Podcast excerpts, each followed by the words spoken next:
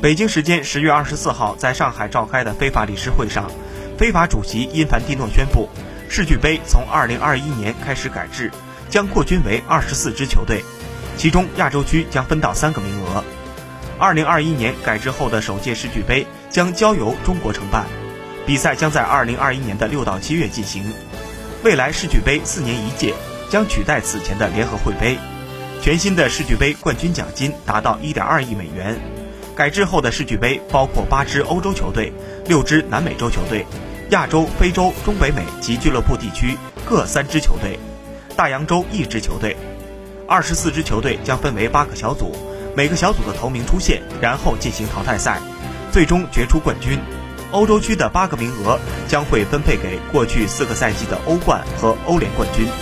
皇马、马竞、利物浦和切尔西已经确保能够参加改制后的世俱杯比赛。